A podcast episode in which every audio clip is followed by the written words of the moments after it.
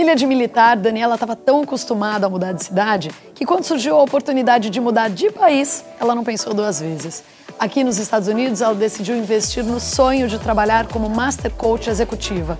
E o plano deu tão certo que hoje ela é uma das profissionais mais procuradas por imigrantes que querem encontrar novos caminhos na América.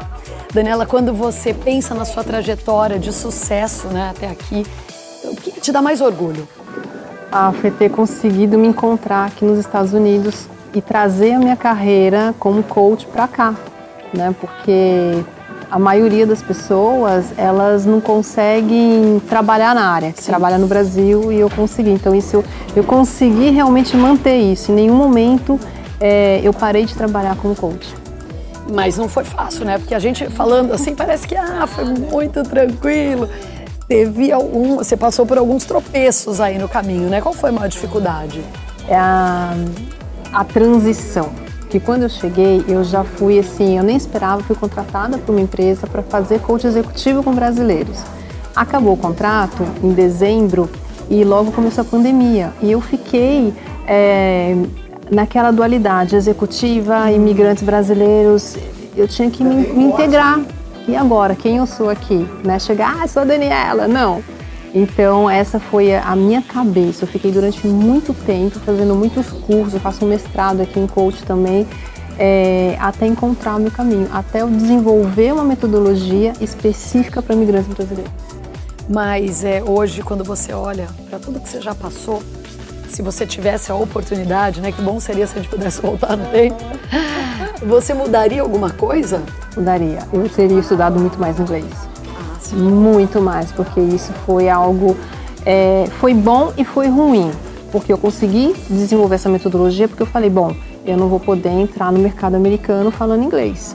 Então eu vou trabalhar com os brasileiros. Você encontrou um nicho. Eu encontrei um nicho, mas para mim isso pegou bastante porque eu peguei, passei e passo às vezes por alguns apuros. Então poderia, porque as minhas filhas falam inglês fluente e eu não falo. Eu tenho esse problema também. Agora, o que, você diria para alguém que está assistindo aqui a sua entrevista, que vai ler o livro, né, a sua história mais em detalhes e tal, e, e se inspira em você? O que, você diria para essa pessoa?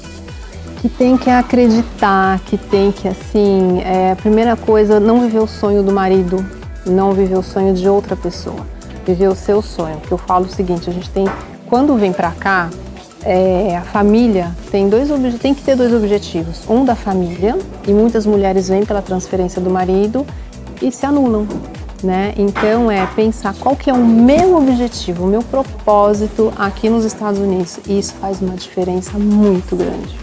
Você tem alguma frase, alguma palavra, ou, sei lá, um, um sabe, um mantra é, que te impulsione todo dia a seguir em frente? Tem uma que minha mãe falou para mim um dia e a única coisa que eu consegui decorar é, e, eu, e porque me toca muito, que é assim: há sempre uma chance para tudo que o coração deseja. Acreditar ou não faz parte das emoções da vida. E ela me falou isso há muitos anos atrás e eu não consigo gravar versinho nenhum. Esse, porque eu acho que tem assim para todos os momentos ele cabe. Com certeza. Eu tenho certeza absoluta também que todo mundo que está assistindo esse vídeo está se inspirando na sua história, está vendo que pode ir longe, que pode achar seu nicho, que pode realizar seu sonho. Então, super obrigada por compartilhar obrigada com a gente. Obrigada a você, Patrícia. E se você quiser ouvir outras histórias inspiradoras como essa, basta seguir o perfil Mulheres que Empoderam. Obrigada, Dani. Obrigada.